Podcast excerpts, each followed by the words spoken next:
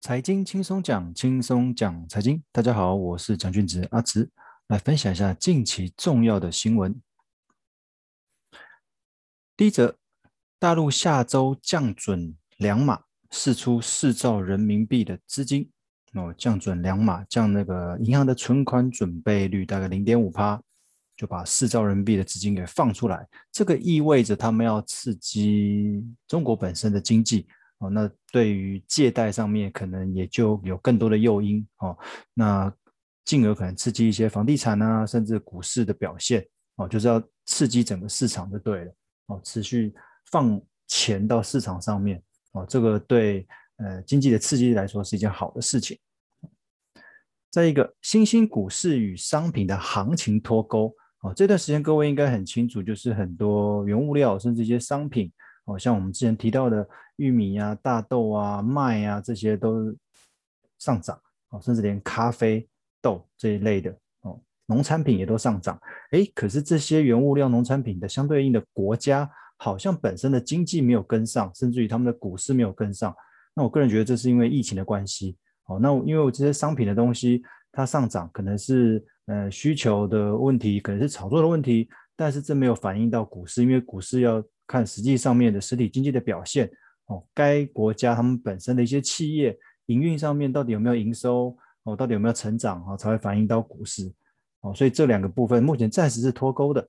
那新闻里面有提到说，有可能明年这两个会跟上哦，新兴市场的股市会跟商品跟上，可是也要看美国那边的动作啊，因为如果美国开始收资金的话，这件事情也不一定会发生。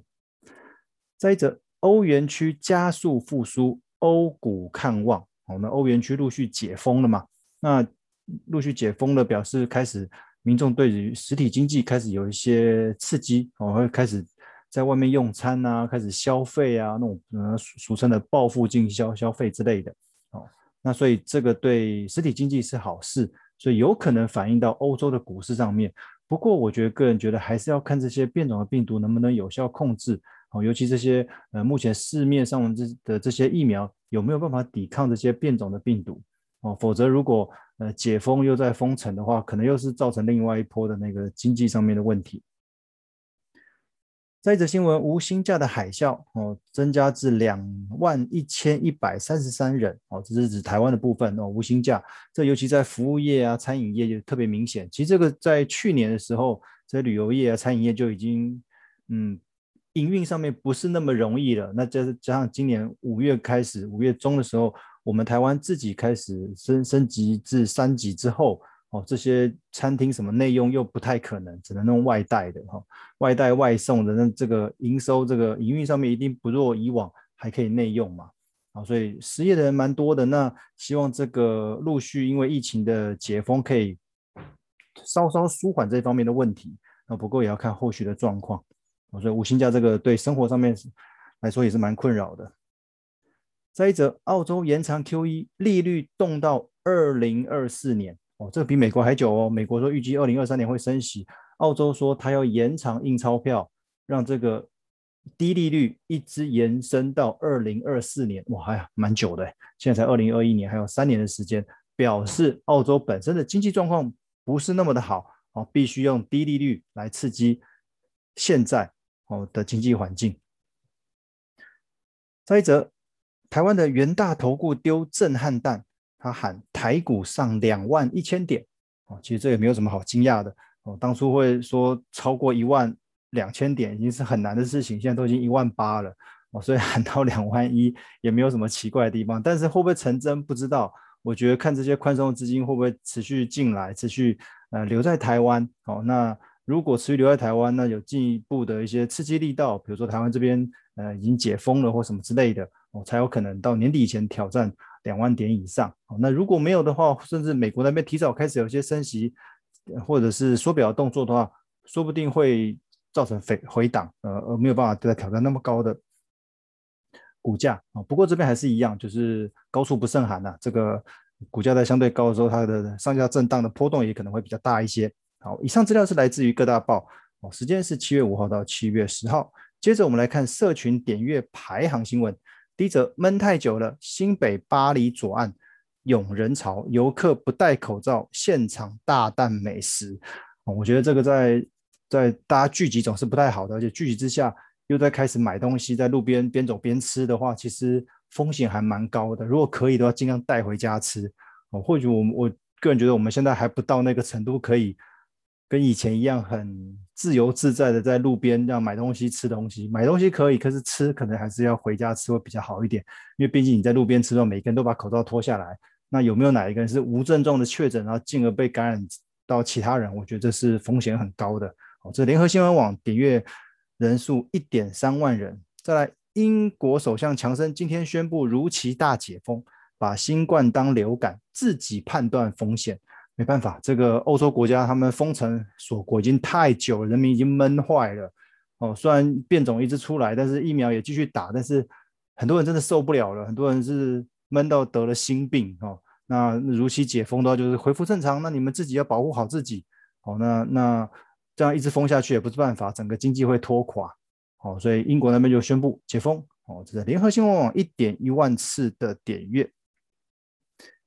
再一则，日本赠台湾第二批一一三万剂的 AZ 疫苗，预计八日运抵哦。这个已经到台湾来了哦，又是一批 AZ 的疫苗哦。不过据说 AZ 疫苗。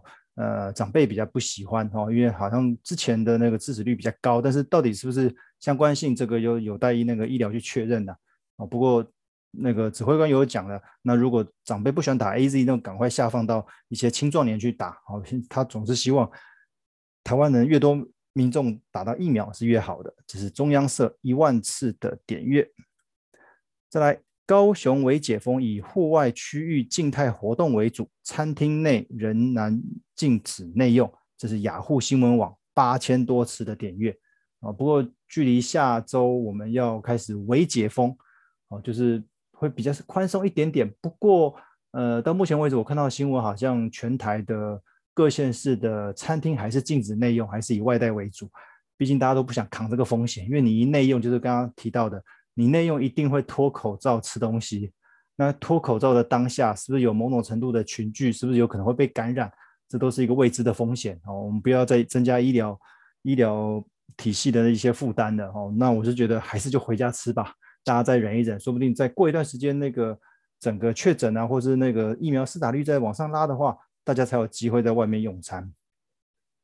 再一则，纾困在家码，投保薪资两万四以上的。劳工有条件领一万元，这是自由新闻网五千多次的点阅。哎，之前好像是要到投保薪资两万四以下才可以领这些纾困金嘛？那好像据说开放从下周开始，两万四到三点四八万这个投保集聚的人，哦，如果你五月或六月的薪资少于四月份二十趴以上，哎，好像有机会可以领到一万块。哦，那有兴趣的朋友可能是上网的查一下。哦这好像也是要申请，还是要登记的，才有机会领到这个一万块。不过这边还是跟各位讲，不管你领到是一万、三万、五万、十万，这个就用在生活上面，不要去想说把这个的钱拿去做投资啊。第一方面，这个钱真的没有很多；第二方面，做投资，因为这个都是短期的啊。那那我相信你也应该是很急的想要把钱变大，你一定也是做短线。但是有一个风吹草动，这个股市上下震荡，你不见得有办法如你所愿。把这个小钱变大钱哦，所以这种政府给的那个纾困金、补助金，各位还是省一点用哦，不要想太多了，去去去做这些很积极上面的投资。好，以上的资料来源为社群媒体的大数据分析公司思维策略所提供，时间一样是七月五号到七月十号。以上就是近期重要的新闻与各位分享，谢谢各位。